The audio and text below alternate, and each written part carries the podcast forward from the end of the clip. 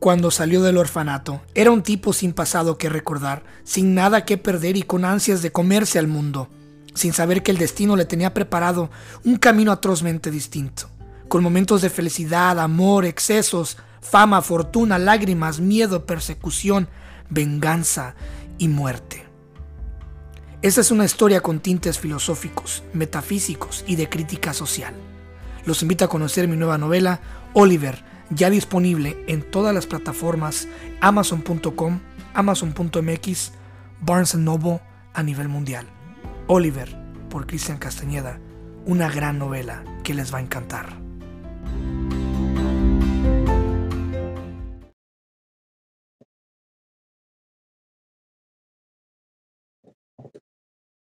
Mi querido Dastis, ¿cómo estás? ¿Qué haces, Cris? ¿Cómo estás? ¿Todo bien? Oh, no, encantadísimo. Fíjate que acabo de darme cuenta de algo. Me acabo de dar cuenta de algo, Dastis. ¿Qué? Eh, resulta que un agosto 23 del 2021, tú y yo grabamos nuestro primer episodio aquí en el podcast. No me acordaba la fecha, sí me acordaba de lo que hablábamos, de, de que más recitaste uno de mis podcasts en la grabación, pero no me acordaba que era el 23 de agosto. Mirá que, Sí, mira. bueno, eh, el 2021. Así es. Se cierra un ciclo, ¿no? Sí, sí, sí, se ve que cada dos años nos tenemos que encontrar. Ah, por algo será, ¿no? Yo, yo creo, yo creo que si tenemos que hacerle una tradición, yo que Vaya, qué cosa del destino. Pues bienvenido de vuelta. Mira, seguramente, y, y pues gracias, gracias a Dios y al gran trabajo, ¿verdad? Al gran trabajo de uno y, y cada uno de ustedes, los invitados del podcast. Este, pues el podcast ha crecido y ha llegado mucha gente nueva. Y obviamente, pues no todos se toman la libertad de ir hasta atrás a, buscar los episodios más antiguos. ¿Quién es Alejandro Correa? O sea, Dastis, para la gente que no te conoce y te va a escuchar esta vez por primera vez. Eh, bueno, ante todo, hola a todos y a todas los que estén escuchando, quien van a escuchar este podcast, tanto acá en estéreo como también en Spotify, si es así, corregime. Eh, Sí, bueno, sí. como dijo, como dijo recién Chris, mi nombre es eh, Ale Correa, eh, soy de Argentina, soy del- de Buenos Aires y para ser más preciso, del conurbano. El conurbano sería la parte del oeste, la zona oeste del conurbano, de la provincia de Buenos Aires, como ir achicando el mapa y ubicándonos en los sectores. Me dicen Dusty porque, bueno, de muy, muy, muy chiquito me dicen así. Fue una anécdota que salió desde, desde mi familia, que yo la cuento rápido. A mi abuela le decía Dada, porque no sabía hablar bien todavía, porque era muy chiquito, le decía Dada. Y mi abuela me preguntaba quién, y yo le decía ti. Entonces de ahí mi abuela formuló la palabra Dusty. Le agregó la S al final, así que ese, por eso es mi apodo. Eh, bueno, ese es básicamente quién soy. Soy ahora, eh, bueno, hace muchos, muchos años trabajo ya en, el- en los medios audiovisuales. Empecé trabajando en las radios, eh, así como de hobby, de, disfrute, de pasión. Y hoy en día, después de algunas idas y vueltas, eh, eh, trabajo ya, es un trabajo, un trabajo que disfruto, porque digo, como siempre digo, yo lo que no disfruto es eh, viajar hacia el trabajo, pero después el trabajo ya no de- deja de ser trabajo, porque es algo que hago porque me gusta. Eh, así que hoy en día trabajo en las radios gracias a, a las vueltas, al universo o a lo que sea. Trabajo en una radio bastante conocida en Argentina y también soy eh, coordinador de televisión en la Universidad Nacional de La Matanza, una de las universidades más importantes que tiene la Argentina y es muy reconocida, junto con otras. Eres mi ídolo, Dastis. Eres mi ídolo. No, no, no, no, porque No, es que te sabes hacer muchas cosas que yo no. Y la gente que sabe hacer cosas que yo no, la respeto bastante. No, bueno, eh, yo, te, yo te, te sigo a vos también en las redes y veo que dejás algunas frases profundas y algunas reflexiones y formas de mirar el mundo que son bastante, bastante, a mi entender, difícil de concretar en mi cerebro, básicamente. Eh, y vos lo haces muy ameno, muy fácil, muy, muy llevadero, muy llegar a todos. O sea, cada uno tiene su, su cualidad y cositas que envidiar a los demás. Pero envidiar bien, ¿eh? No, como se dice en Argentina, envidia sana. Sí, fíjate que me lo han dicho mucho, que, que, que son muy, muy profundas. Y no siempre es bueno compartir toda la profundidad, toda la profundidad, ¿no? Porque la gente no, no se despierta a veces de buenas y lo último que quiere es una frase que te haga sentir más incómodo de la realidad en la que vives, ¿no? Y por esa misma realidad, y podemos extendernos bastante hablando de tan solamente de lo que está pasando en Estados Unidos o lo que está pasando en México, pero eh, están llegando, y es por eso que te traje en, esta, en, esta, en este podcast de emergencia, están llegando muchos eh, videos, muchos, eh, sobre todo youtubers, que yo creo que están lucrando y que se están aprovechando un poco de la situación para hablar sobre Argentina. Este, están llegando muchos eh, comentaristas mexicanos, por ejemplo, que están hablando hasta 40 minutos, hacen videos narrando del por qué Argentina y esto y que y este cuánto vale un dólar y el peso argentino y todo y esto y esto y el otro. Pero yo no veo ningún argentino que cuyo contenido salga más allá de, de, de lo que es Argentina He visto muy pocos y créeme que los he estado buscando, los he estado buscando en estéreo, los he estado buscando en Twitter, los he estado buscando en YouTube, los he estado buscando en Facebook, en todos lados. Y no logro yo ver a alguien que sea de Argentina exponiendo realmente lo que está pasando. Y no tiene nada de malo, o sea, que tú te expongas, no tiene nada de pena que tú te expongas, hey, esto es lo que está pasando aquí. Y, por esto es realmente lo que está pasando y esto es lo que yo estoy sufriendo esto es lo que está sufriendo la provincia, la ciudad, estos son los recortes del empleo, estas son las cosas que están pasando. Y en lugar de eso estoy viendo gente opinando sobre Argentina y la verdad eso a mí no me gusta porque obviamente no he conocido a Argentina todavía, voy a ir pronto, yo sé que lo prometí hace dos años. Sí, Pero voy a, ir voy, a, voy a ir pronto, lo prometo, lo prometo. Pero tengo grandes amigos en Argentina, amigos de distancia como tú, que quiero muchísimo y respeto mucho y no sé, no se me hace justo no darle voz, por lo menos a un amigo, a uno de los amigos que tengo allá, ¿no? Eh, Dastis, que podemos irnos a la historia o no, obviamente no tenemos, ser tan, no tenemos que ser tan exactos, ¿verdad? Pero tú, a tu punto de vista, como argentino, que lleva toda su Sí, vida ahí en Argentina, ahí creciste, ahí todo, es tu vida, ¿no? sí, sí. ¿Qué crees que pasó o qué crees que se hizo mal realmente eh, para que Argentina llegara a estar así, porque no estaba así todo el tiempo. Tengo aquí unos datos históricos, pero yo prefiero mejor escuchar tu, tu, tu sentimiento, ¿no? ¿Tú qué crees? ¿Dónde, dónde crees que, que se empezó a, a, empeorar la cosa que nos llevó a estar ahorita como, como están allá en Argentina? Mira, yo el otro día hablaba con unos amigos y así nos juntamos a... Eh, por lo general los fines de semana nosotros somos de juntarnos mucho. Eh, y hablábamos y eh, sí, hacíamos una tertulia, como quien dice, y nos tiramos frases al aire y una me sale, ¿en qué se equivocaron los otros antes para que hoy él llegue acá? Mm. Eh, para poner un poco de contexto, es que en Argentina ya cada cuatro años se elige nuevo presidente y eh, bueno, empezó la campaña de a ver quién es el que, eh, eh, bueno, quién va a ser el próximo presidente a los próximos cuatro años. Venimos de un contexto histórico de, eh, por ejemplo, en, en, el 2002 hubo, eh, estalló la crisis, en Argentina siempre se dice que cada 10 años hay una crisis, que más o menos viene pegándole en cierto sentido que cada 10 años hay una crisis financiera. Eh, ¿Por qué se producen las crisis financieras? Y por, de, directamente por decisiones políticas o económicas. Ante todo, claro que yo no soy ningún, que no soy político ni soy economista, entonces voy a hablar como eh, ciudadano, como persona que vive en el país. No, no puedo dar datos exactos, exactos, exactos en número o referencias o contextos históricos exactos porque realmente no, no, no los tengo, porque me escapa a mí. Pero mm, la verdad es que venimos de muchos años de entre subidas y bajadas eh, económicas. Hubo una época que después, entre el 2004 y el 2012, la Argentina había repuntado había crecido un montón. Realmente había ah, tenía, por ejemplo, que ahora recuerdo, tenía el sueldo más alto de Latinoamérica en dólares.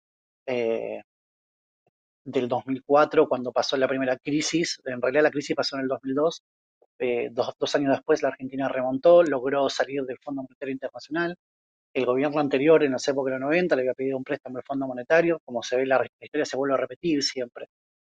Y del 2004 al 2012, más o menos la Argentina ya venía muy bien, la verdad que sí, no, no, no nos podemos decir que no. Repito, tenía el sueldo más alto en Latinoamérica en dólares, eh, creo que cobraba algo de 500 dólares por eh, empleado, tanto estatal como privado. Eh, obviamente tenía sus, sus, partes de partes que había que mejorar, que había que, que, había que suplir, pero bueno, estaba en un contexto que estaba un promedio más alto que la media. Eh, después del 2012 o el 2010 en realidad, a, hacia adelante, empezó de vuelta a caer los gobiernos, empezaron, una polarización de ideas, tanto como la izquierda con, con la derecha, eh, muy fuerte, una polarización muy, muy, muy fuerte entre que si esto no es así, no es así, si lo que piensa el otro está mal, lo que pienso yo está bien, tanto de todos los lados. Eh, se terminó un ciclo donde gobernaron 12 años un mismo partido político. Si no me equivoco, no, no quiero errarle la fecha, pero si no me pueden corregir, creo que fue en el 2016 donde asumió una derecha. La derecha, después de 12 años, asume la derecha. Y con ideas distintas, con formas de pensar y ver las cosas distintas, entonces no se siguió por ahí con un plan de un gobierno que venía de un lado y se tuvo que ir para otro lado y en cuatro años quiso cambiar un montón de cosas. Eh, entre esas cosas, en los cuatro años, eh, dentro de ese lapso de cuatro años, eh, se volvió a caer el Fondo Monetario Internacional, al FMI, donde se pidió un préstamo y si se le pidió el mayor préstamo que el Fondo Monetario Internacional dio en su historia, si no recuerdo mal, creo que fueron 55 mil millones de dólares o algo por esa cifra andaba, y eso se iba repartiendo en varias veces. Eh, la Argentina tomó una deuda en ese entonces, en ese gobierno, a 100 años. Eh, wow. Así como escuchan. 100 años de, de, de, deuda tiene la Argentina, no solo con el, el Fondo Monetario Internacional, sino con capitales privados, extranjeros y demás. Eh, todo esto lo estoy contando rápidamente como para tener un contexto. Obviamente se puede profundizar en cada lista de lo que estoy contando. Se puede hacer tranquilamente. Eh, pero no me quiero extender tanto. Y bueno, eh, se pidió el préstamo del Fondo Monetario Internacional. Eh, no recuerdo cuántas cuotas, pero sé que son bastantes. Y bueno, este gobierno se encontró con que tenía el préstamo del Fondo Monetario Internacional, que le vino una pandemia, que vino una sequía en Argentina, eh, a razón del cambio climático, que es innegable el cambio climático, lo que está sucediendo. Por ejemplo, en Argentina este año tuvimos el, el mayor nivel de temperatura, o sea, de, de, se le dice el clima más cálido en invierno. Nosotros estamos en invierno y llegó a ser 30 grados en invierno, cosa que en Argentina, wow. o en realidad en Buenos Aires, Buenos Aires dividiendo el, la, la, Argentina, eh, Argentina tuvo la mayor temperatura en julio, que fue casi 30 grados cuando nosotros estamos en invierno y tendría que haber temperaturas de 3, 4 grados bajo cero, que no las hay, ya no directamente no las hay. A lo sumo que te vayas eh, al sur de la Argentina, donde sí están los, eh, donde predomina el frío, que están los, los glaciares y bueno, demás. Eh, Argentina tuvo su mayor sequía y contaba con eso como para poder financiarse en dólares, porque bueno, eh, también hay una restricción en Argentina, que es un cepo se llama, donde el argentino solamente puede comprar 200 dólares por mes. Esto se aplicó, o sea, en el gobierno que eh, en hasta el 2012 había un cepo que se podía comprar 500 dólares, si no mal recuerdo. Después vino el gobierno de derecha en el 2016, levantó el cepo y, y cualquier argentino podría comprar cualquier cantidad de dólares a su haber. Pero ¿qué pasaba? La Argentina no provee tantos dólares como necesita la demanda. O sea, no es que tiene una maquinita de hacer dólares y reparte o vende dólares a quien quiera. Entonces, cuando este gobierno levantó el cepo, eh, bueno, se podía comprar no me acuerdo cuánta cantidad de dólares y sus dos últimos años o el último año de ese gobierno eh, volvió a poner el cepo, porque se dio cuenta que los dólares no alcanzaban para todos los argentinos, literalmente. Entonces, eh, puso un cepo de 200 dólares por argentino. O sea, un argentino está en blanco, se le dice acá, que tiene un trabajo en blanco, que tiene obra social, aportes jubilatorios, aporta al Estado, eh, está bancarizado, podría comprar 200 dólares nada más. Em, entonces, bueno, hubo un, montón de confluencias en el sentido de que hay un montón de, líos que pasó en Argentina en este, en este último gobierno que ya está por finalizar el, 10 de diciembre. Como, como, dije recién, la sequía, que es uno de los mayores problemas, el cambio climático. Em, después, bueno, vino la pandemia, que a mi forma de ver la pandemia la tratamos bastante bien y se lograron salvar un montón de vidas. Eh, nos hubiese gustado salvar todas, pero lamentablemente la pandemia hizo lo suyo.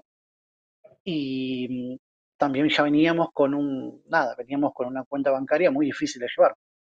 Al menos, repito, no soy economista ni político, sino estoy eh, mostrando lo que yo veo día a día o contando desde mi punto de vista lo que veo día a día. Entonces, eh, hoy en día estamos en esta situación. estamos ahorcados por el Fondo Monetario Internacional, eh, errores de distintos gobiernos, de distintos partidos políticos, tanto de izquierda como de derecha, errores que hacen que la gente esté enojada, que no pueda llegar a fin de mes, porque la realidad es esa, que no llega a fin de mes, hay mucha inflación, eh, demasiado. Para, que, para dar un ejemplo, y no quiero decir que en Europa esté todo bien, porque realmente no está todo bien, muchos argentinos se van a Europa y, y, españoles se vienen a Argentina también, eso vale recalcar. Pero, por ejemplo, eh, Europa, si no me equivoco, tiene promedio anual, tiene 1 o 2% de inflación, como mucho.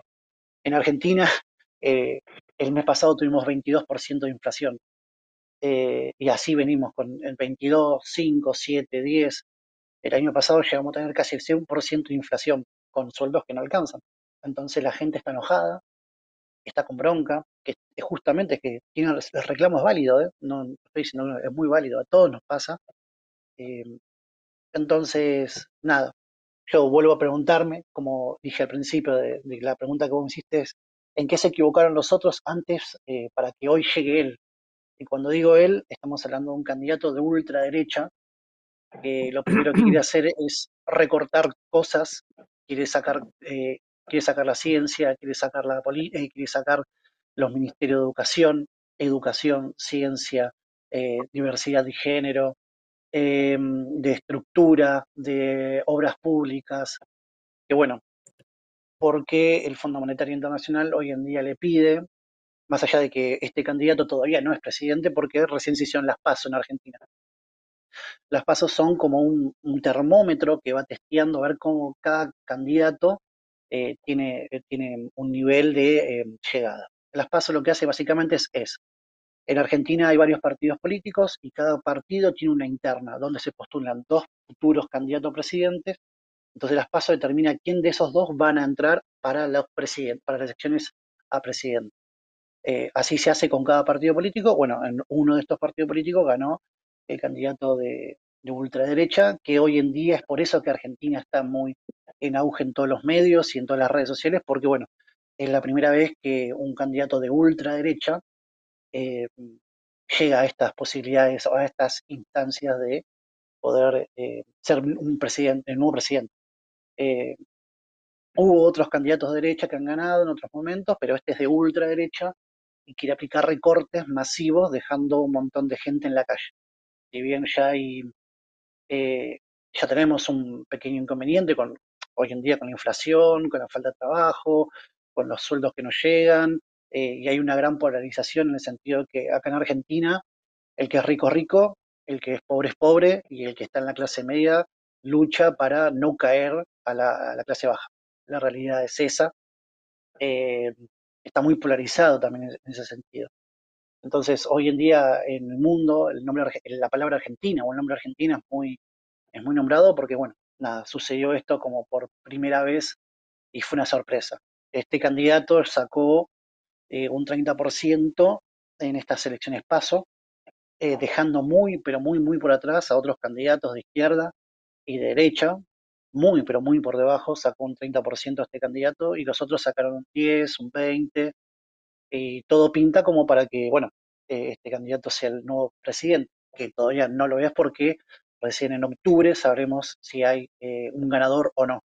Eh, hasta ahora van solamente tres para, perdón, cuatro para poder em, ser presidente. A ver quién es, quién de esos cuatro será presidente. Uno, obviamente, cada uno con su ideología y con su partido, ¿no? Pero bueno, la Argentina está en, esa situación, al menos desde mi perspectiva, que se puede, se puede, se puede discutir con otras personas, no solamente tiene que darse con mi campana, ¿no? Mira, en México, bueno, está, está difícil. Eh, fíjate que eh, hace unos meses, me, hace unos meses, unos meses me estaba acordando mucho de ti. Dije, tengo que traer a Dacis de nuevo, de nuevo al podcast. Me estaba, me estaba echando, me, estaba echando yo un corte de carne argentino. Este, que después de, un asado, claro, que después de varias horas me quedó bien, fíjate, ¿eh? me quedó bien. Eh, sazonado con un chimichurri argentino y estaba yo comiendo. Cosa hermosa. Oh, sí, claro, claro, hermano, me acordé de ti, dije, y, con un vinito argentino que compré por ahí también. Y dije yo, ¿sabes qué?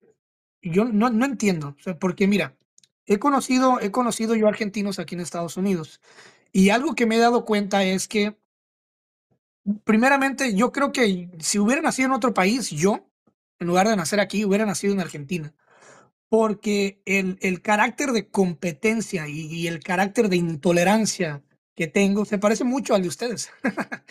este, he notado que los argentinos obviamente pues vienen de una cepa de españoles, italianos, alemanes, ingleses, eh, vienen de, de, de, de, una sangre primermundista, una sangre antigua. Entonces, eh, y es lo que yo no, no, no me logro explicar y cómo es posible que siendo ustedes una, una, y lo digo en forma constructiva, ¿eh? Siendo ustedes una raza tan aguerrida, tan competitiva, tan apasionada, o sea, literalmente todo lo que ustedes hacen, si es una marcha, hay porras, no hay cánticos. Eh, si van a hacer una protesta, hay porras y cánticos. Si van al mundial, hay porras y cánticos. Si están jugando la, Copa Mundial a final, hay porras y cánticos. Ustedes son muy de, de, de, de, juntarse en masa y hacer porras y cánticos. Este, y cuando yo veo que llega la Copa Mundial Argentina, y veo el desmadre que se hizo en el obelisco, o sea, el desmadre, el desmadre, el país ahí, ¿no? Y eso que nomás era un, era un puntito del país. Dije yo, oye, eh, o sea, ¿por qué todos no se unen y paralizan esta madre, ¿no? O sea, paralicen todo, paralicen todo y, y que se hagan así algo inmediato, porque Argentina, en Argentina se puede hacer, o sea, tienen un nivel de organización en masa muy cabrón que, que, que a través del soccer se, se los, los, unifica bastante. Eh, hay un dicho en México. Sí, hay un dicho en México que dice, México, México, ¿no? Tan lejos de Dios y tan cerca de Estados Unidos. Eh, refiriendo esto a que México no ha pasado de, de, de, elevar su moneda. Un dólar en México está en 17.50, aquí lo estoy viendo en la pantalla, ahorita sí. en este momento. Entonces, un dólar en Argentina en este momento está en 349.25 pesos argentinos. Sí, eh, déjame aclararte algo en base a eso. El dólar acá en Argentina, lo que tiene es que acá hay mucho, hay mucho eh, desmadre, como decís vos, por el hecho de que Argentina tiene dos dólares. Pero ¿en qué sentido sí. tiene dos dólares? No, que se entienda. Está el dólar oficial, que es el que vos acabas de decir, que es el dólar que te vende el banco que vos vas y compras, por ejemplo, con 325, creo que dijiste, eh, compras un dólar. O sea, un dólar vale 325 pesos. Pero ¿qué pasó? Como somos tan apasionados y tan, y tan políticos, tan aguerridos, tan, eh, tenemos un montón de vueltas y también somos muy de, dicen que el argentino lo buscan mucho en el mundo porque sabe solucionar con poco, porque acá en Argentina a veces uh -huh. tenemos poco y solucionamos mucho. Eh, por estas crisis. También, bueno, está lo que es el dólar blue. No sé si en Estados, en Estados Unidos no creo, pero por ahí en México está. Es el dólar blue, que es básicamente fueron unos cuantos vivos que tienen muchísimos dólares. Entonces van y te dicen, bueno, vos puedes comprar dólar libre, pero yo te lo voy a vender a tal precio. O sea, vos querés comprar un dólar sin restricciones, te, te sale 720 pesos. Su puta ah, madre, bro. Wow. O sea, es muchísimo lo que sale, pero por eso la gente, pero ahí viene el negocio, ahí viene el negocio que bueno, si que yo te compro un dólar a 720 pesos, eh, después voy, lo vendo, lo, lo vendo al oficial y gano plata. Entonces está como esa vivada. Eh, y muchas empresas, muchas, muchas empresas que en Argentina hacen eso. Eh, ¿Cómo combaten todo este tema? Bueno, che, mirá, bueno, me das lo que yo quiero, listo, yo te aumento el dólar y las empresas van y te aumentan el dólar. Eh, Mm. entonces acá en Argentina hay varios tipos de cambios. Eh, hay un montón igual, no solamente está el dólar blue, como le decimos nosotros, que es el dólar paralelo, es el dólar que lo compras sin ningún tipo de restricciones. Imagínate la cantidad de dólar que hay, tipo de cambio oficial, por, para, para paliar toda esta falta de dólares. Por ejemplo, tenés el dólar oficial promedio, el dólar bolsa, el dólar liqui, el dólar cripto, el dólar solidario, el dólar tarjeta, el dólar viaje, el dólar Qatar, el dólar eh, campo, el dólar agro. Bueno, hay un montón de tipos de cambios oficiales argentinos. El que acabas de nombrar vos es el oficial oficial que te vende el banco, que vos vas al banco con tanta plata y compras hasta 200 dólares por un dólar por 325 pesos. ¿Y 17 pesos en México? Con 17 pesos en México, bueno, con 17 pesos en México sí desayunas. Desayuna una familia, güey. ¿Qué? Eh, claro, sí, sí. tengo un amigo que, que, vive en, perdón, ¿eh? tengo un amigo que vive en Baja California que lo conocí en un viaje una vez eh, y también me cuenta, ese es mismo que vos me decís, con 17 pesos mexicanos, eh, comen un, o sea, desayunan o como una familia. Ah, no, y eso que es Baja California, eso ya está acá más cerca de Estados Unidos, ¿no? Es más caro. Yo te estoy hablando de donde yo soy, de la provincia, así como tú, de, del campo acá, de donde está el saborcito, ¿no? Donde está el, el, la grasita del tuétano, del hueso. Claro, Acá En, el, sur, sur centro del país, con 17 pesos te compras, ¿ok? Y, y, y, esa base de la necesidad, igual que el argentino que ha tenido que eh, agarrar esta cultura de hacer más con menos, este, yo le llamo la regla 33. ¿Cuál es la regla 33? La regla 33 es 33 más 33, 66, más 33, 99. Quiere decir que con el 99% que tienes, tienes que hacer el 100%. ¿Sí entiendes? o más. Claro. Entonces te, agarras, te agarras 17 pesos, te compras 5 pesos de, de, tortillas, que viene siendo una docena de tortillas en México, o más de una docena. 5 eh, pesos, sí, 5 pesos de queso fresco, ¿verdad? Que ya es un trocito, un pedazo razonable, ya van 10 pesos, ¿no? Y los últimos 7 pesos te compras, te compras Depende de qué tan creativo seas, ¿no? Te puedes, te los puedes gastar en una coca de 600, una Coca-Cola de 600 pesos, de 600 mililitros, o te los gastas en una lata de chiles en vinagre, ¿no? De picante o de salsa. Entonces ya tienes, ya tienes lo equivalente a 12 tacos o 14 tacos de queso con salsa o chile en vinagre. Entonces, si tú eres una familia de tres, ya, ya desayunaron y ahora tienes, tienes el tiempo suficiente y la panza llena para averiguar o figurar qué es lo que van a, cenar o merendar, si es que entonces ya, ya, ya arrancas el día. Pero, ¿cómo le haces cuando quieres salir por un cortado, quieres salir por un café, quieres salir con, por un pincho, quieres salir ahí al centro con tu pareja en Argentina, en Buenos Aires, o sea, no se diga por un filete, un filete de carne. ¿Cómo le haces cuando ya no se puede sobrevivir con menos de 250 o 300 pesos argentinos? Eh, ¿Cómo le haces si solamente tienes para hoy 150 pesos argentinos? Y el pan, un, trozo de pan, ¿cuánto está un trozo de pan ahorita en Argentina? Un baguette. para que tengan una idea, em, en Argentina el sueldo promedio, eh, o sea, para que el argentino hoy en día no sea pobre, no esté debajo de la línea de pobreza, esto es una familia tipo. Una familia tipo son cuatro personas. Mamá, papá, o mamá, mamá, papá, papá, hijo, hija, lo que sea. Eh, necesita 350 mil pesos, que son, para que tengan una idea, saquen un cálculo mexicanos, eh, son mil dos, no, son mil, mil dos dólares. O sea, mil dólares. Para que un argentino no, no caiga debajo de la línea de pobreza. Todo esto tomándolo, eso es por mes. Necesitan mil dólares mm. para poder vivir, que son 350 mil pesos argentinos. No sé si es mucho o poco para Estados, para México, la verdad no tengo ni idea, pero mm. bueno, es la, es para hoy, para nosotros poder vivir. Por ejemplo, un, eh, kilo de pan hoy en día vale 500 eh, pesos, que serían algo de un dólar y medio más o menos. Eh, ya te digo, con 150 pesos no, no vivimos un día. Literalmente con 150 pesos. Para que tengan idea, 150 pesos hoy en día vale un alfajor. No sé si conocen. Sí, un pan, claro, riquísimo. Sí, un, lo que, claro, un pancito, un sándwich que sería pan, jamón y queso. 150 pesos, y ya está, y te quedaste sin nada. wow. Si bien es verdad que también hay un montón de lugares acá en Argentina que son eh, ferias gastronómicas donde se consiguen muchos productos baratos. También esa, es otra realidad. Que, ¿Pero por qué se consiguen? Porque directamente no tienen intermediarios. Es del productor al cliente, nada más.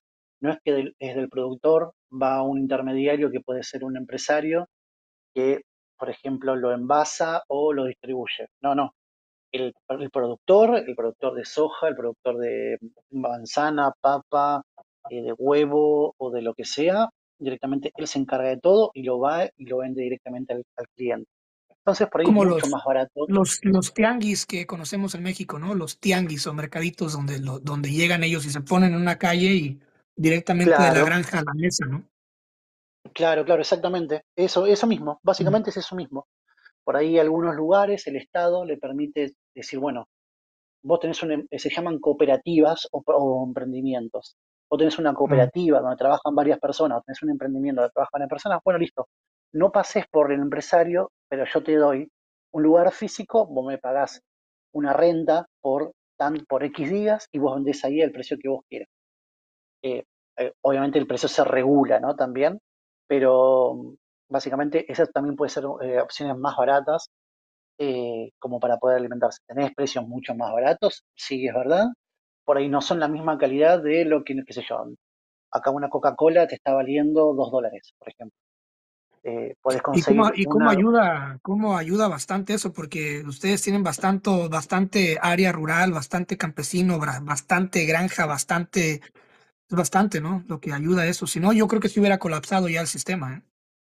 Sí, sí, sí. Bueno, este año de vuelta tuvimos el problema de la sequía por la falta de lluvias, eh, pero eh, a la Argentina le, dicen, le decían el granero del mundo. O sea, la Argentina en su momento le produjo comida a casi todo el mundo, literalmente.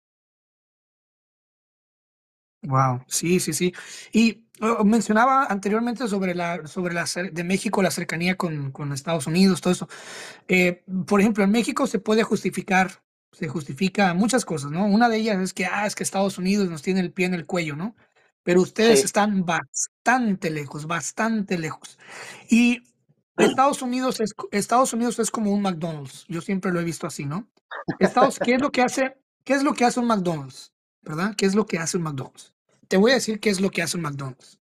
Un McDonald's llega, por ejemplo, a, una, a un barrio llega a un barrio y compra el mejor local o el mejor terreno de ese barrio, el más céntrico, el más vale, el más caro.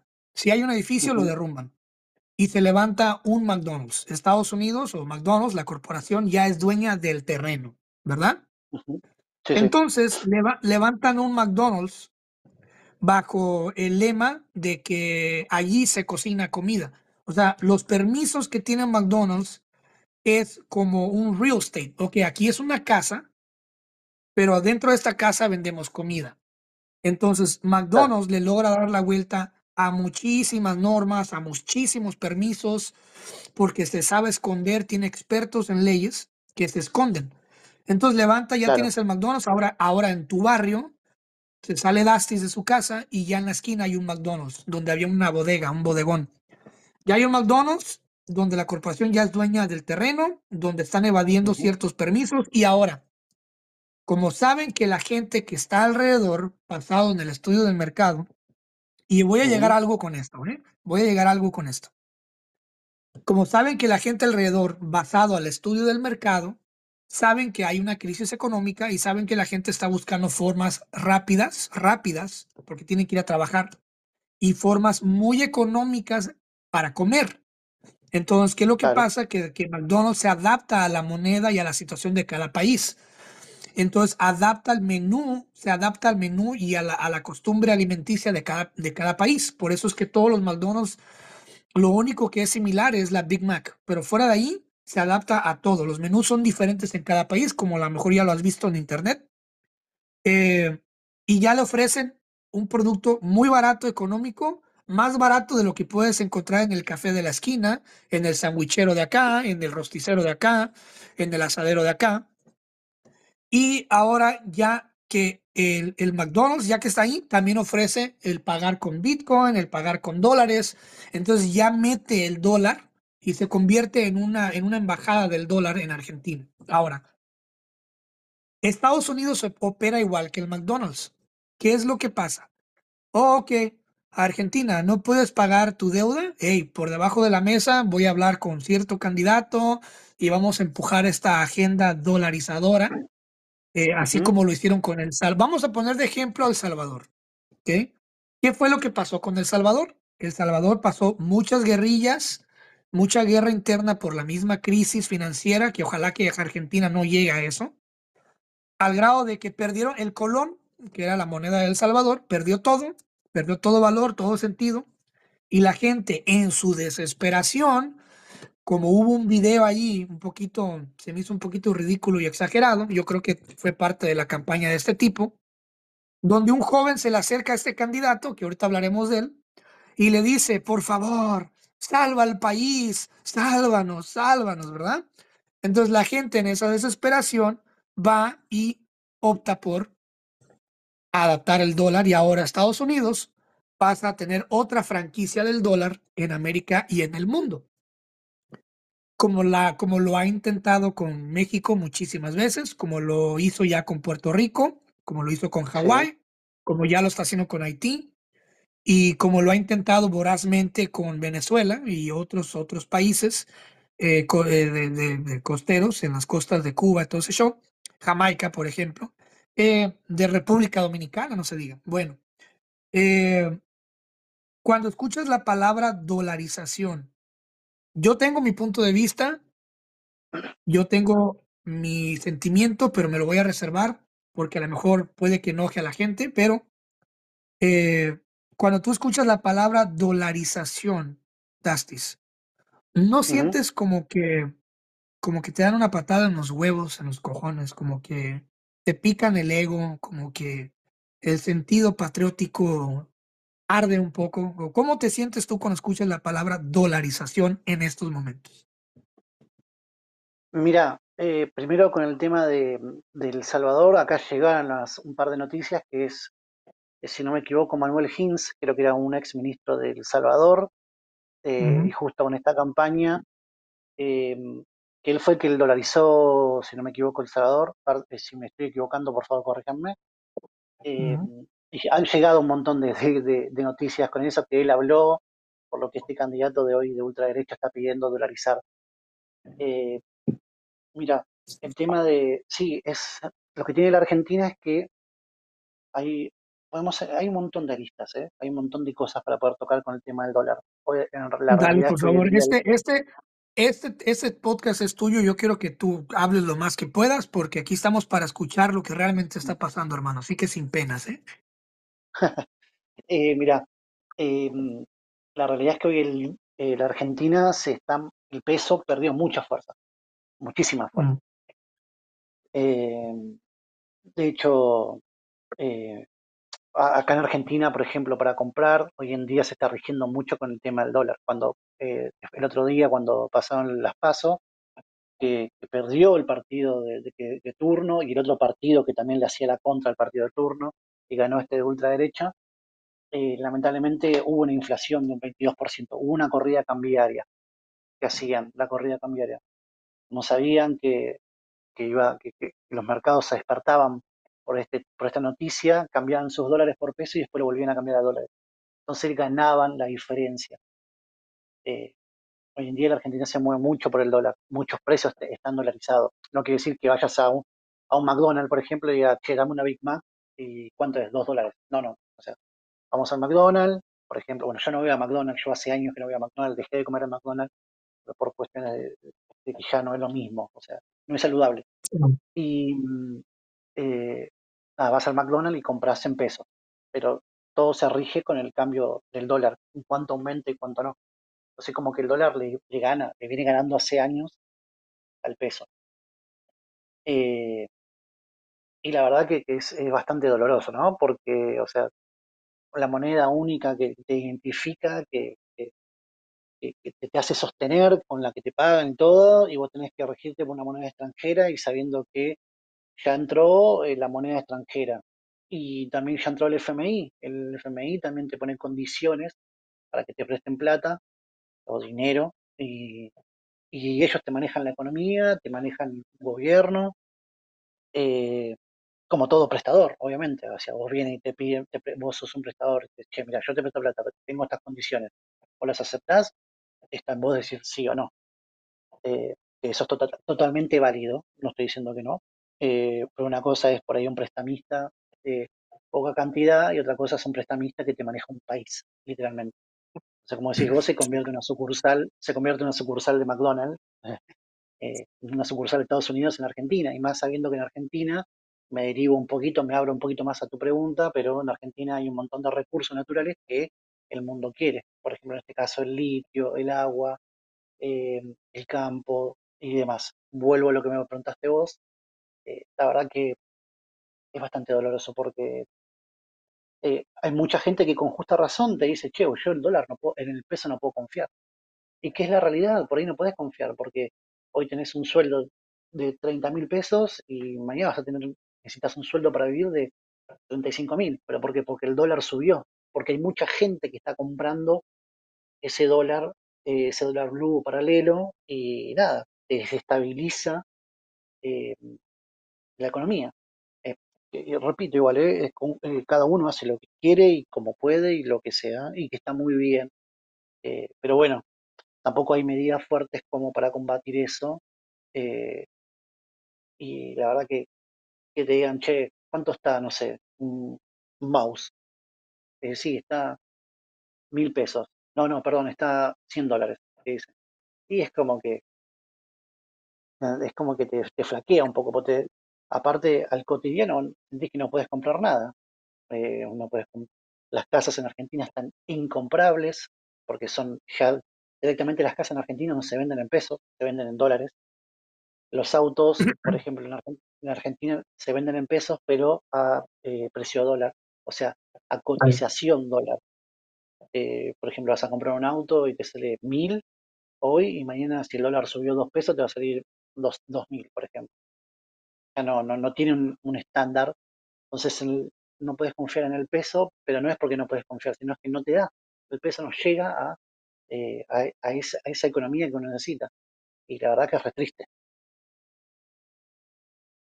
es doloroso y sobre todo, pues, como digo, ustedes siendo, ustedes siendo un pueblo tan, tan apasionado, tan, tan aguerrido, tan, tan, tan, pues, patriótico, ¿no? O sea, se nota, se nota no solo en el fútbol, sino en, el orgullo de la carne, ¿no? De la carne que, que ustedes también exportan, se exporta bastante carne y ahora empresas extranjeras son las encargadas de exportar esa carne y de producirla, las los bodegones, las bodegas.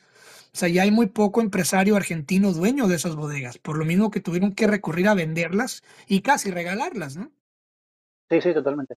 Eh, bueno, por ejemplo, después de las pasos eh, de la semana pasada, en Argentina se prohibió la exportación de carne. O sea, no, no, no se puede vender carne hacia afuera, pero esto es por tema del control del dólar. ¿Está bien, está mal? La realidad es que yo no lo puedo decir si está bien o está mal. No, no, no estoy en esa materia. Pero bueno, Argentina ahora por un tiempo no va a vender carne hacia afuera, sino el consumo de carne, esa carne que siga para afuera, que se quede en Argentina y lo consuma la Argentina. Que claro, para regular un poco para regular un poco, o sea, está bárbaro. Pero ¿qué hace eso? Que al vos no tener venta hacia afuera no te ingresa dólares. Está bien, te, mueve el mercado argentino, pero no te ingresa dólares. Em, pero bueno, son algunas medidas que se están tomando ahora y justo me agarras en un contexto, a mí no, sino a Argentina lo agarras en un contexto que eh, hay elecciones. Me imagino que en México debe pasar lo mismo, me imagino que en Estados Unidos también puede ya pasar lo mismo, en diferente escala, en otros países, en Puerto Rico, como mencionaste antes, El Salvador, pero bueno, eh, justo ahora, este contexto de tiempo, en este tiempo de ahora, eh, estamos pasando esto de una medida muy incierta. Eh, nadie sabe si quedarse o irse, si vender o no vender, si, si, comprar o no comprar. justo, por ejemplo, hoy, no sé cuándo va a salir este podcast, pero hoy, 20 de agosto, es el día de, el día de las niñez, el día de la niñez, más conocido por ahí como el Día del Niño, acá decimos el Día del Niñez. Eh, también, bueno, por ejemplo, hubo una medida que ahora se puede comprar juguetes hasta en 12 cuotas. o en 12 pavos, dirían en España, ¿no? Imagínate. imagínate que estás comprando un juguete hoy para terminar de pagarlo recién el año que viene, pero bueno, por lo menos solventa el gasto y da un poco de, alivio. Pero bueno, sí viene pasando eso como decís vos. hablando de eso, eh, hay una canción de Silvio Rodríguez que me gusta muchísimo que se llama El trabajo, la familia y la, propiedad, ¿no? Eh, ¿Cómo está el trabajo en Argentina ahorita? ¿Cómo miras el trabajo? Ha habido, bueno, si se puede hablar, porque yo sé que pues, tienes un trabajo, ¿no? Pero lo que se puede hablar, cómo se ve alrededor, hay empleo, hay desempleo, hay recortes, no hay recortes, cómo se han adaptado, por ejemplo, en este caso tu empresa o empresas de conocidos a, a esta volatilidad de salarios, güey. O sea, de repente un día vas ganando eh, ganas al mes, ¿qué será? 3.500 pesos antes, no, 6 o 7 mil pesos antes, y ahorita resulta que ya debes de ganar 350 mil, ¿no? ¿Cómo se ha adaptado el empleo general o cómo has escuchado que pasa a tu alrededor?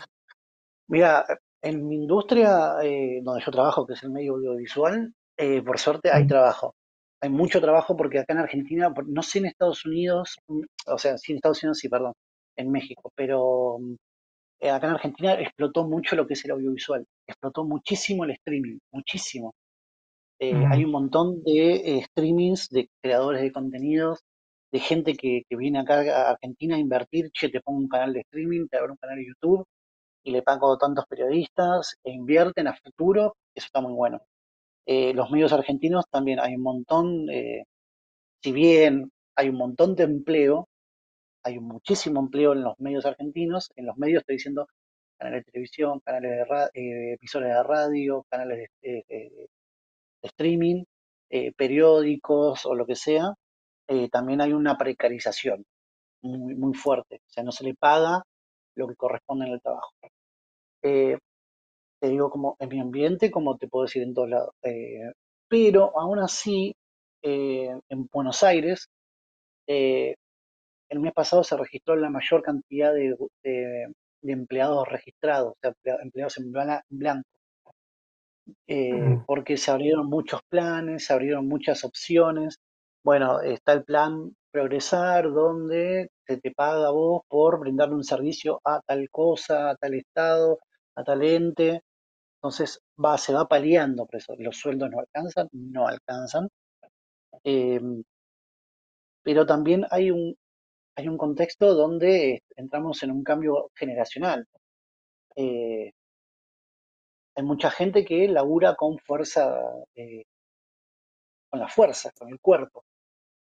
Eh, y hay mucha gente que labura con el conocimiento, con, con el pensar, entonces como que el cambio regeneracional es que hay mucho, hay mucho monotributista. El monotributista es el, es el que le paga al Estado un bono por decirlo así, no es un bono, se, se llama monotributista, donde uno le, eh, se paga su eh, jubilación y su aporte al Estado, se puede facturar y puede cobrar ahí. Pero no tiene los, eh, los privilegios de estar en blanco, que por ejemplo un empleador le paga todo, aporte jubilatorio, obra social y demás cosas.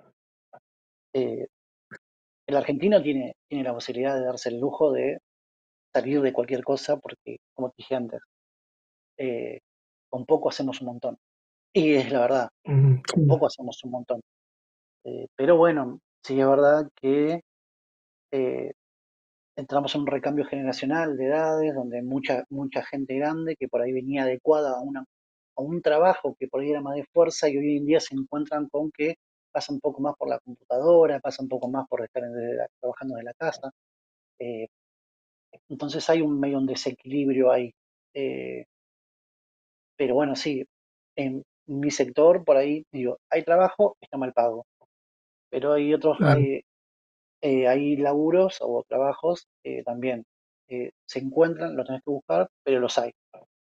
Eh, hay mucha gente que se va para afuera, se va a España, porque así como en estos tiempos como que hay una, se generó como una pequeña amor entre España y Argentina, donde muchos se vienen a Argentina porque es el lugar donde quieren estar, porque encuentran un buen lugar, un buen pasar.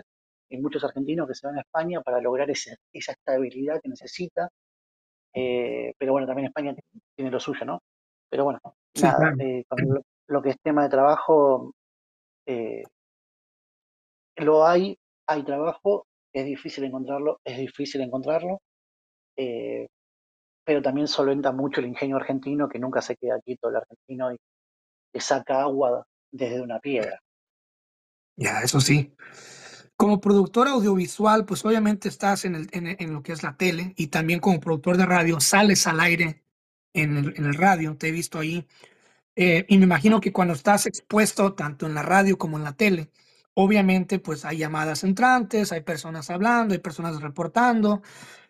Y paso a la siguiente sección que es la familia. Obviamente eres primo, eres hermano, eres tío, eres sobrino, eres nieto. Eh, ¿Cómo está la familia en general? O sea, desde los abuelos, ¿cómo están los jóvenes? Más que nada, digo, no quiero sonar gacho, pero pues obviamente es la, es la fuerza, ¿no? Es el impulso ahorita. ¿Cómo están los jóvenes? ¿Cómo miras, cómo miras eh, eh, a los jóvenes de entre, de entre 16 a 25? O sea, ¿cómo, ¿cómo, los miras? ¿Cómo es la mentalidad? ¿Los miras desanimados? ¿Los miras con ánimos? ¿Los miras eh, desesperados. ¿Cómo es la juventud argentina ahorita en este momento? ¿Cómo la está pasando? Y hay de todo. Eh, eh, la verdad que la juventud hoy en día está eh, recontra explotada en el sentido de que hay mucha, mucha apertura de cabeza. Mm. El joven argentino y la joven argentina tiene una cabeza que me hubiese encantado tener a mí cuando yo era adolescente tiene una apertura, tiene una forma de mirar, tiene una forma de entender, eh, tiene una forma de, hablar, de conquistar que, te compra. hoy en día, por ejemplo, siempre nosotros eh, jodemos o hacemos bromas entre nosotros como que eh, a nosotros por ahí, a mí, cuando yo empecé a trabajar me costaba decir que no a un trabajo. pero porque venía con la, con la ideología de, no, quédate en el trabajo, así tener el empleo seguro, el sueldo a fin de mes. Y por ahí hoy en día en Argentina los pibes, como decimos acá, y voy a, voy a apelar a un insulto, un insulto divertido, les chupan huevo, básicamente. Eh, o sea, es como que, ah, ah, sí, no me gusta lo que estoy haciendo, me voy, pum. Y tienen ese poder de decisión. Está muy bueno eso, porque no te hace quedar quieto en ningún lugar, no te, no te, hace quedar estancado en ningún lugar. Eh, y te hace conocer un montón de puertas. Eh, hay un montón de jóvenes que se van a otros países y la explotan. Eh, por ejemplo, si nos metemos en una industria muy, muy, muy, muy de nicho, acá en Argentina hace un tiempo ya viene explotando lo que es la música urbana, y muchos argentinos y argentinas se van a otros países porque lo, requieren, lo llaman, una apertura de mentalidad de, música, por ejemplo, en el caso de la música, te digo, eh, eh, explota, lo mismo con la ciencia, hay un montón de apertura, como también, lamentablemente, eh, tenés la otra parte que es el adolescente que no, lamentablemente no pudo obtener el recurso, o no tiene el recurso, o no lo acompaña un Estado eh, para poder crecer como debería crecer. Y conoce eh, lo que es, pero porque ese contexto lo lleva a conocer, porque no tiene otra posibilidad, porque nadie lo acompaña, no, porque el Estado no está presente ahí, donde está por ahí, requiere al robo, a la violencia, eh, pero repito, es porque no, no tiene un acompañamiento, no hay nadie que lo acompañe. Y eso es porque habla de un Estado ausente en ciertos sectores, que me imagino que debe pasar también en otros países. Eh, entonces también está muy polarizado eso. Eh, está el que la lucha día a día, está el que tiene la posibilidad de, y está también el que no tiene la posibilidad de. Pero los jóvenes tiene una apertura de cabeza muy, muy, muy increíble.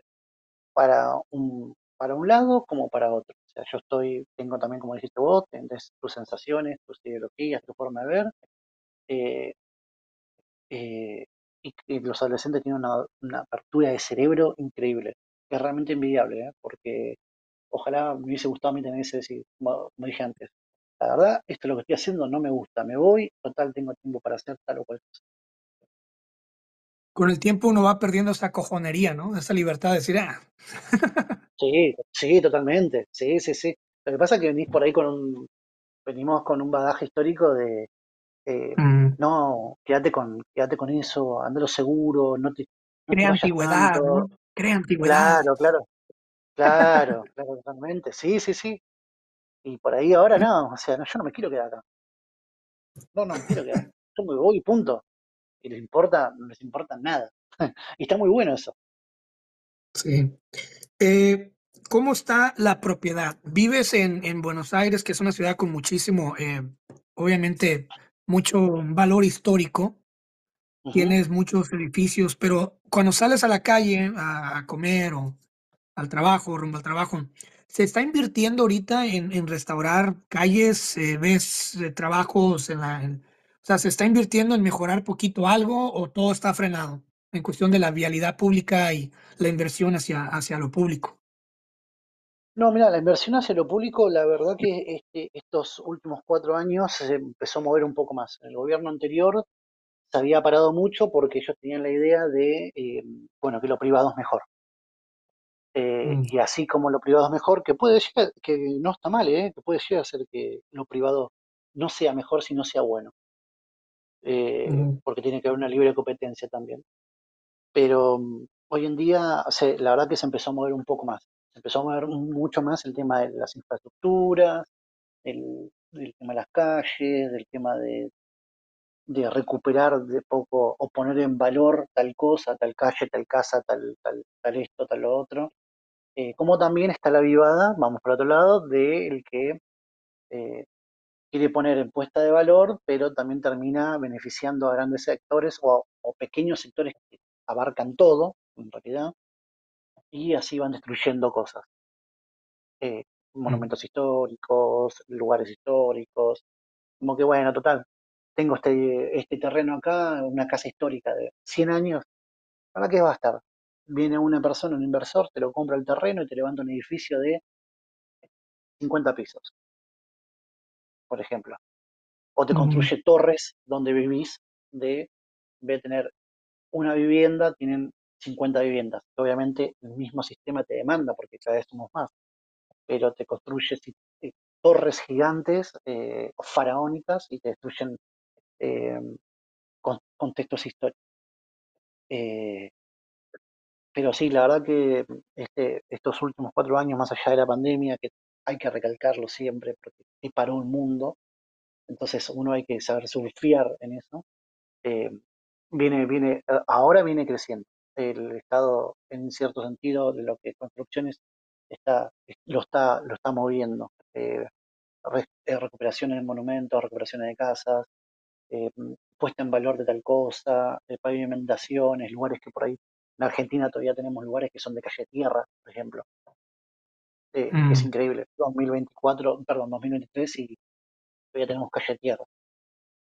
O hay gente wow. que, o hay gente que, que se llama, que tiene pozos. O sea, saca el agua de pozo. No, no es que hay un aljibe, no es que hay una persona que está haciendo un agujero para sacar agua. No, no, no, no, no quiero decir eso, sino que hay una máquina que se pone en, en, el, en, la tierra y tiene un cañón largo y saca agua de pozo. Por ejemplo, todos tenemos agua corriente.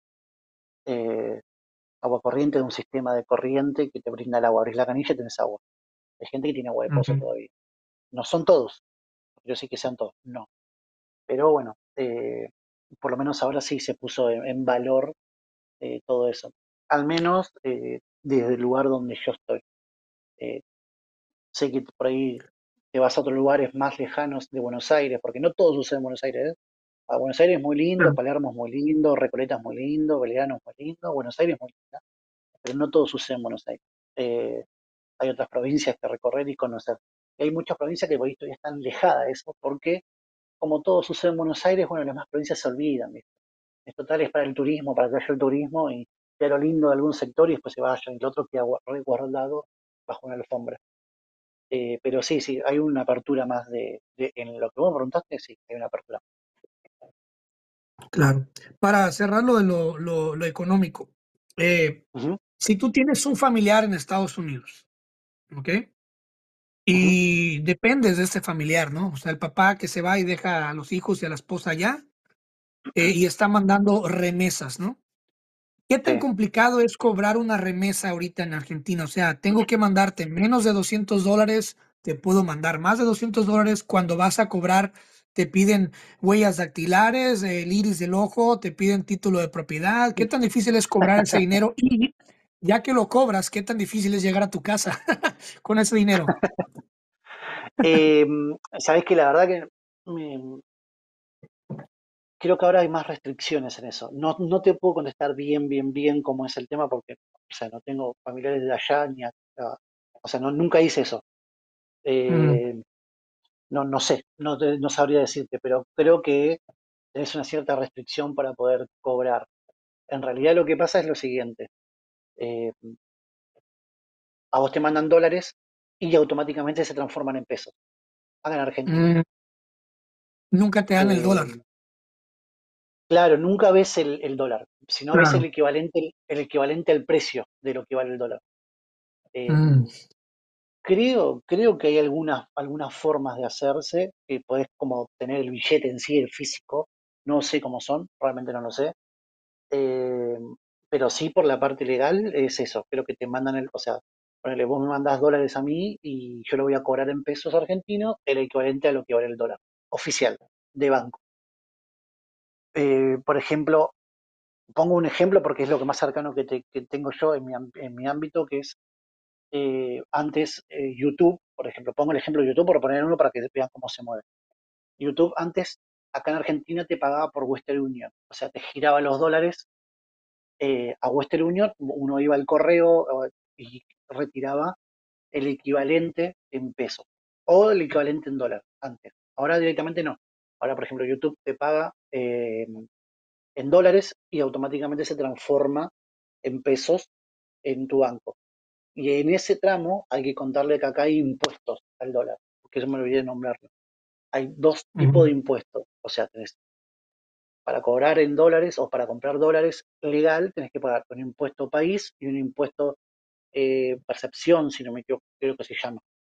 Un impuesto país es del 30% ah, y el impuesto percepción creo que es del 45%, si no me equivoco. Eh, entonces, por ejemplo, vas a comprar un dólar, tenés que pagar lo que vale el dólar más esos dos impuestos. Eh, lo mismo pasa con todos los, todo lo que suceda con el dólar acá en Argentina. Eh, siempre pongo un ejemplo que es el que hace un tiempo ya lo vi, que fue cuando vino Luisillo Comunica, vino a la Argentina. Y también mm, ya estaba el auge, estaba el auge de, de, del dólar acá en Argentina. Y él dio una explicación, o sea, él vino a mostrar la realidad de Argentina. Si bien es bastante frívolo, si lo querés decir, eh, sí, porque, porque el que viene con dólares a la Argentina viene y hace lo que quiera. Eh, mm, o sea, vos venís con, no sé, un turista que viene con cinco mil dólares, se pasa un mes en Argentina con todos los lujos, pero con todos los lujos, ¿eh? Eh, entonces, siempre, siempre doy el ejemplo de eso. Es bastante frívolo el tema del dólar acá. Es, eh, lo tienes que vivir en carne propia, porque si uno lo ve desde un TikTok o lo ve de un YouTube eh, o lo ve desde Instagram, decís, uh, mirá qué mal que están. Que sí, claro. estamos mal, eh, pero también tenés que ver otra parte. O sea, es como que es, hay que equivaler, hay que, hay que balancear en cierto sentido, pero sí, volviendo a lo que me preguntaste, eh, eso es la situación del dólar. Sí, por eso te traje aquí porque te digo, todo está bien magnificado, ¿eh? Exageradísimo, Sí, sí. exageradísimo. Y se me hace muy injusto y se me hace muy, muy tonto que, por ejemplo, hay, hay otras personas que tienen podcasts más grandes que el mío, con muchísima influencia, obviamente, y no estén abarcando esto, o sea, no, no, no, no, no estén, no estén hablando de essus conversaciones. O sea, ¿a Claro, qué le tienes miedo? el, Trae, trae y, y que la gente, que la gente hable, ¿no? van por el titular más que todo. Qué triste. Hablando de Sí, viajar a. Argentina. ¿Qué tan, qué tan recomendable? O sea, por ejemplo, yo, un ejemplo, me voy a poner, ahorita decido agarrar un vuelo a Argentina, ir a visitarte, ¿no? Y traigo mi dinero en mi, en mi tarjeta de débito de acá. Eh, ¿has escuchado alguna historia de terror o, o sí está, el- sí está el turista yendo a Argentina? Eh, ¿has visto turistas? Eh, ¿no han tenido problemas para gastar? Si yo llevo mi dinero en mi, en mi tarjeta de débito, sí puedo pasar mi tarjeta allá, no hay ningún problema, todo está bien. No, la verdad que, digo, yo trabajo en un lugar que es recontra turista, recontra, ¿eh? Claro. Yo, eh, de hecho, los grandes medios están en un lugar que es muy turístico. Y la verdad que no tienen ningún tipo de problema, ningún tipo. Es más, si vienen con dólares, eh, obviamente tenés que cuidarte de los vivos que quieren aprovecharse eso. Eh, porque tenés la persona que labura con buena fe, que, o sea, que, que, mira, vale tanto, es tanto. Después tenés el vivo que te pone el precio turista, entonces te dice, mira, te cobro un asado a, no sé, mil dólares, por ponerte un, un número. Que, hay algunos lugares que sí te lo cobran a mil dólares de verdad. Eh, pero la verdad que, no, vienen, con dólares y normal, vos podés entrar, eh, vos podés venir y gastar las horas que quieres, si querés, eh, pasás con la de débito o tarjeta de crédito, no, sin ningún tipo de problema, ningún, no, no hay drama en eso. Para el, para el bueno saberlo. Bueno saberlo. Por eso vienen muchos, veo que vienen muchos youtubers españoles o estadounidenses acá en la Argentina y pasan, la pasan bomba. Pasemos a hablar de, de, de, tu candidato favorito. Veo que te mueres de ganas de hablar de él. Del gran Milei. Fíjate que, híjole, men, no sé, mira, yo me voy a atrever a decirte que este es el siguiente, es el Trump argentino. Este, a ver, te voy a dar, te voy a dar lo que yo pienso de él, ¿ok? Sí, sí.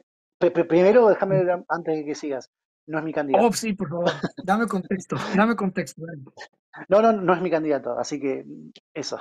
No, no, no, no estoy a favor de. No, no, no, es mi candidato. Te, juro. Quiero, quiero aclarar eso. Que, quiero aclarar eso. no, lo, lo, hice de lo hice de broma, lo hice de broma. Te juro que eso pensé. yo dije, Dustin no quiere a este güey. Dustin no quiere, eso no quiere. No, no. Ok. Este, yo creo que ahí te va mi monólogo sobre este güey, ¿ok? Sobre este tipo, este caballero. Tiene apenas dos años y pico eh, de servicio público, ¿verdad?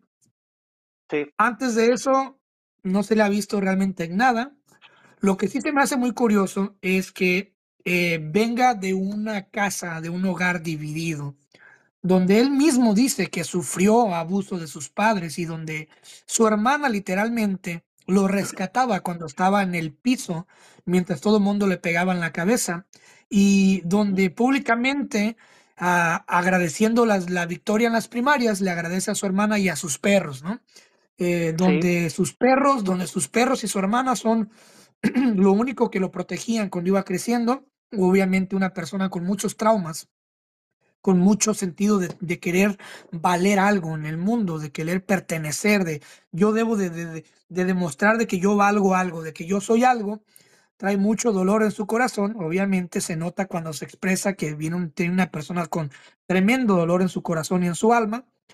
Eh, muy aguerrido, muy apasionado, cosa que le gusta mucho a los argentinos, a la gran mayoría que ya está votando por él. Obviamente es una persona que dice lo que quieres escuchar, que grita, que se pone tembloroso, que se pone rojo, que se despeina en público, que le grita a la burguesía, a la burguesía que, que exige, que demanda una, un exterminio de, de ciertos poderes. Eh, y algo que, que, donde dije yo, que aquí, aquí hay algo raro, claramente no tiene un... Yo, yo sé que todos tenemos problemas de salud mental, en algún grado, en algún espectro, pero cuando se para ahí en público a cantar que yo soy el rey de un mundo perdido y, y se pone a inventar este cántico y pone tres leones y yo soy el león y en su eslogan dice la única solución, ¿no? La única solución. Eh, veo yo, percibo yo mucho ego percibo yo los, los, los tintes típicos, los tintes típicos de un, eh, ¿cómo te lo puedo poner? Los tintes típicos de un dictador, de un, eh, de un egomaníaco que ha hecho declaraciones muy fuertes, muy locas, y la, yo creo que la más loca de todas es dolarizar a Argentina. No sé si sea conveniente o no.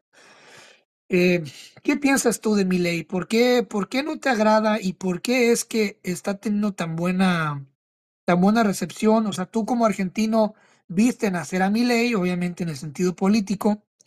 Eh, ¿cuáles, cuáles, ¿Cuáles son tus, tus, tus seis sentidos, tus cinco centavos sobre esto?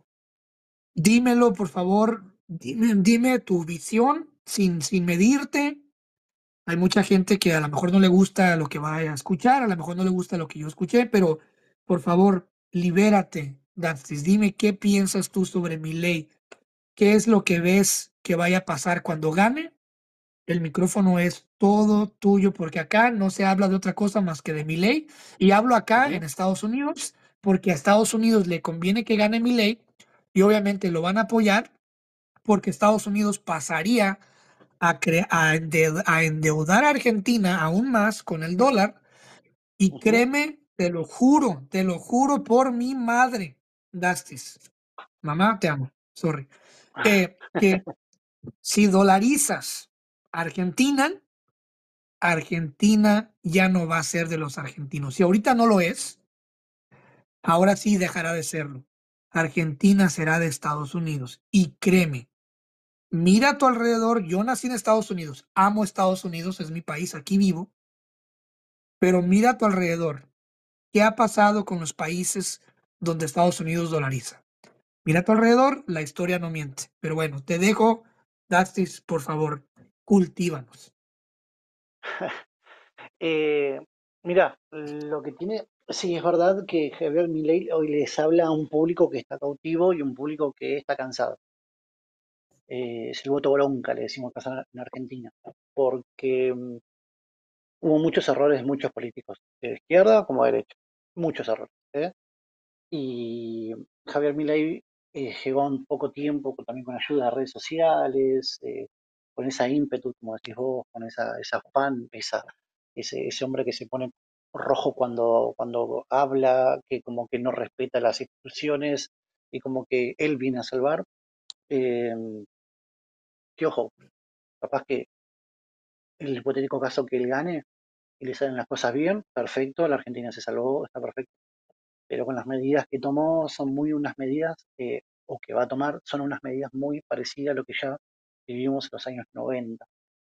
Eh, en los años 90 ya, ya vivimos una crisis donde también hubo muertos, donde hubo gente muy pobre, donde hubo trueque, se vivía el trueque, por ejemplo. Pero bueno, eh, tiene una, una similitud todo lo que él quiere hacer con lo que se vivió en los años 90. Eh, La verdad es que, te digo, le habla a un público de vuelta. Él le está hablando a un público que está cautivo, un público que está enojado, un- una persona eh, que está ya descreída de la política. Básicamente es eso. Eh, por ejemplo, el otro día escuchaba que le hacían un, un notero, le hacía una nota a, un- a la gente en la calle y le dice, ¿y por qué va a votar a Javier Milei? Y, y él responde, porque fue el único político que no me cagó. O Mm, sea, fue el único político que no le robó. Porque como te repito, a esa persona no, no le puedes, esa persona que respondió eso, no se le puede discutir más nada, porque los políticos de una u otra forma, en su buena medida o en mala medida, siempre terminaron por ir decepcionando o eh, teniendo sus artilugios y la gente se empezó a descreer de eso, empezó a descreer de esa figura política. Entonces, bueno, probemos por este lado, capaz. Eh, hoy en día mi ley tiene mucho, mucho engagement en lo que es en las redes sociales, muchísimo, muchísimo.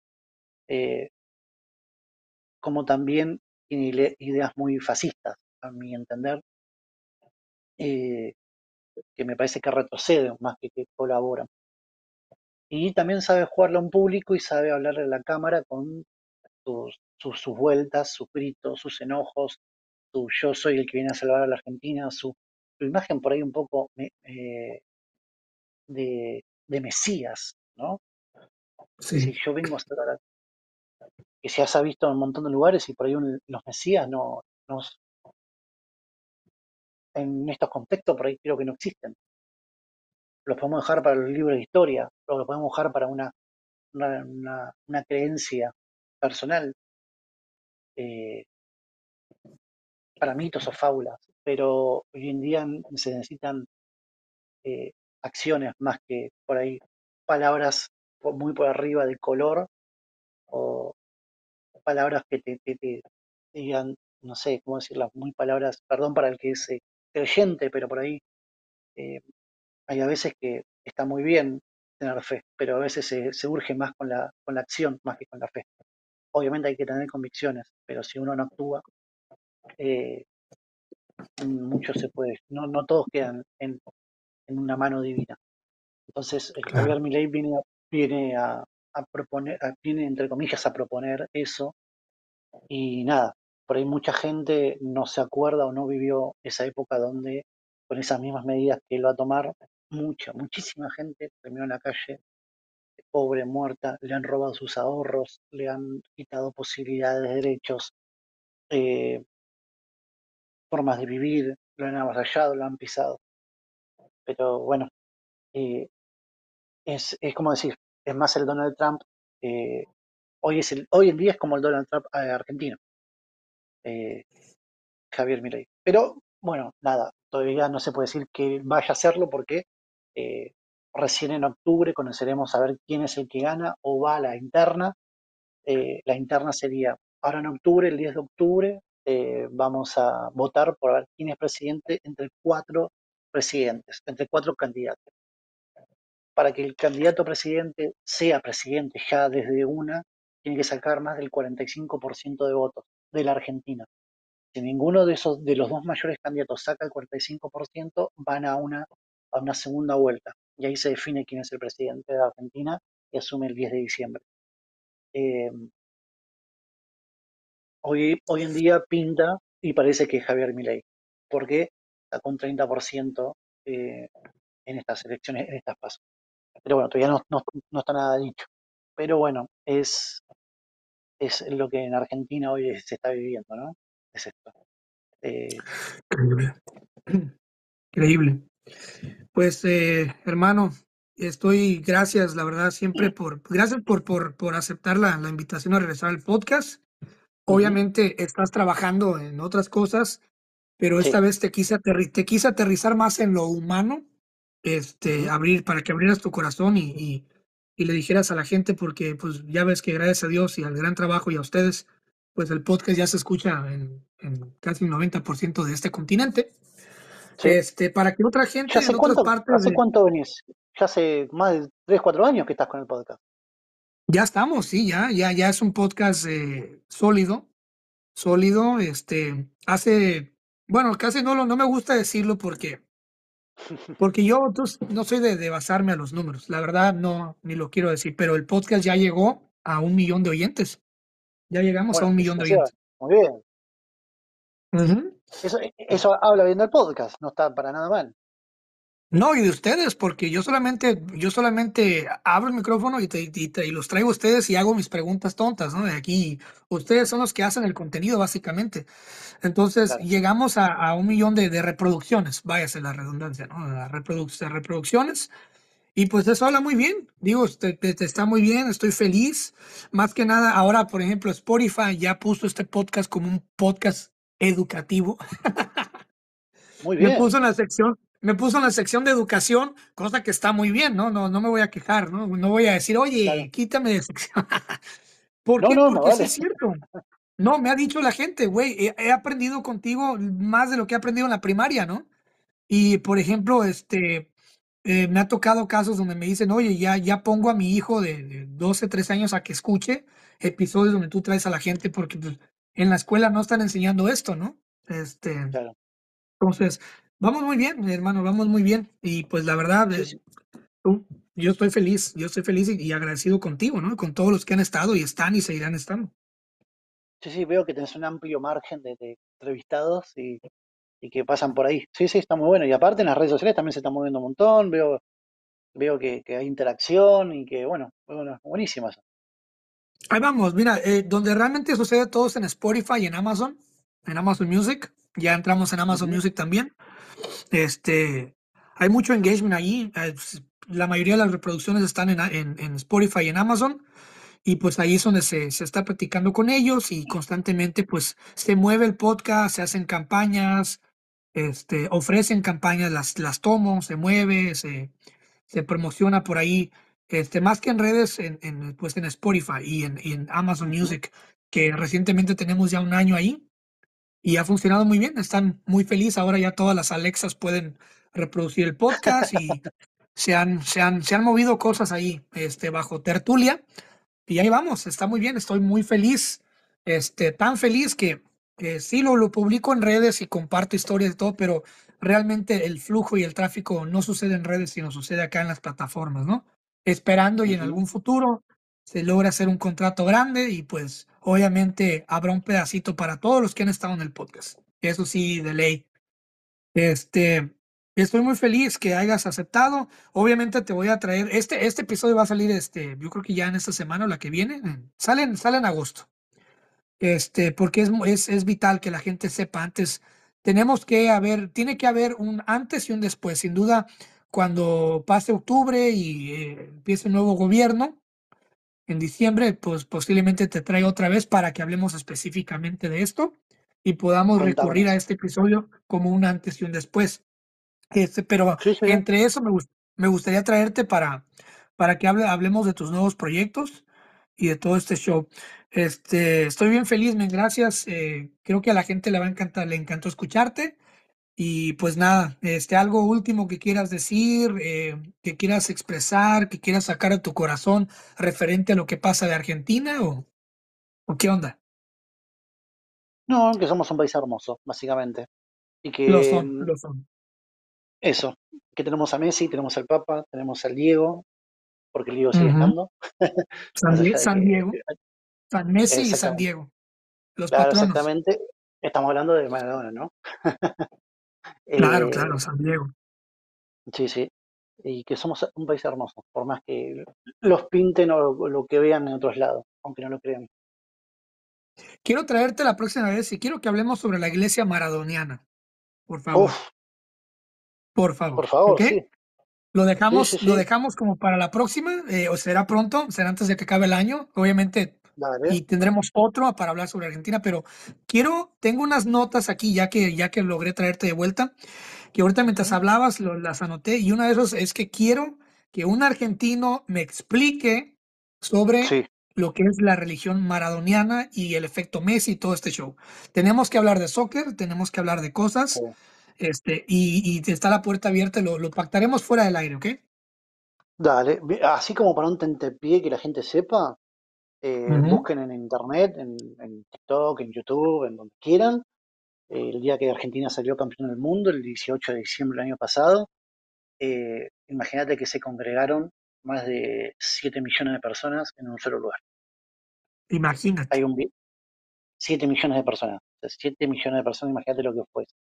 Eran 7 millones de personas caminando arriba de una autopista, yendo al, al obelisco, a la plaza, a Plaza de Mayo, para ver todo lo que fue ese, ese hermoso y, bello día. Sí, hombre. Pues hermano, te mando un fuerte abrazo. Eh, yo no, no, no quiero cerrar ese tema de Argentina. Obviamente viene una segunda parte donde ya hablaremos de en qué concluyó todo. Y pues nada, te mando un fuerte abrazo. Aquí cuentas con un amigo y fuera del aire siempre sabes que tienes, puedes hablar conmigo, tienes el contacto y cualquier cosa que se necesite, aquí estaremos.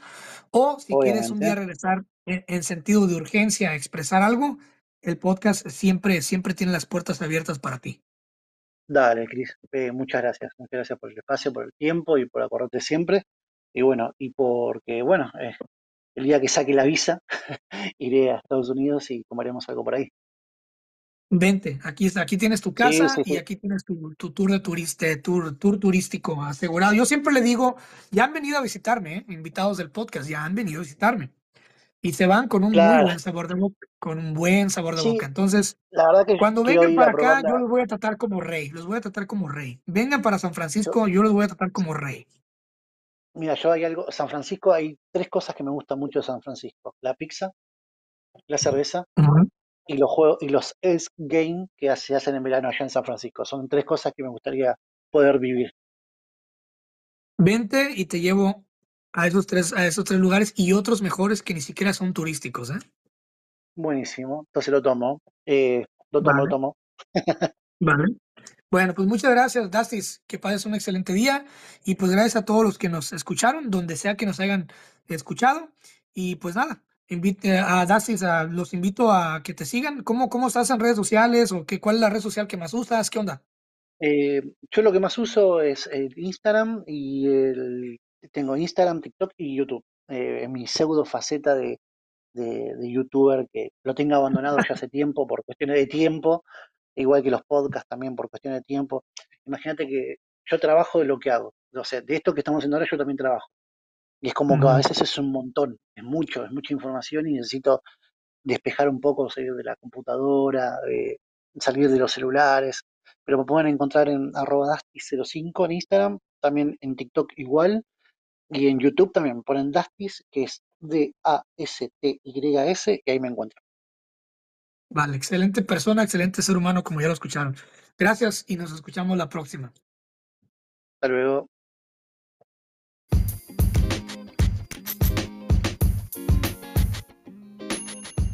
Si te gustó esta plática del podcast, yo te invito a que conozcas mi otro proyecto que se llama Pláticas Proféticas. Aquí soy yo mismo, sin miedo a la censura. Abarco temas de todo tipo, temas dulces y amargos. Y bueno, son monólogos bien chingones, bien padres, que te vas a divertir mucho y sobre todo vas a pasar un buen momento y vas a aprender cosas nuevas. Así que te invito a que conozcas el otro proyecto que se llama Pláticas Proféticas.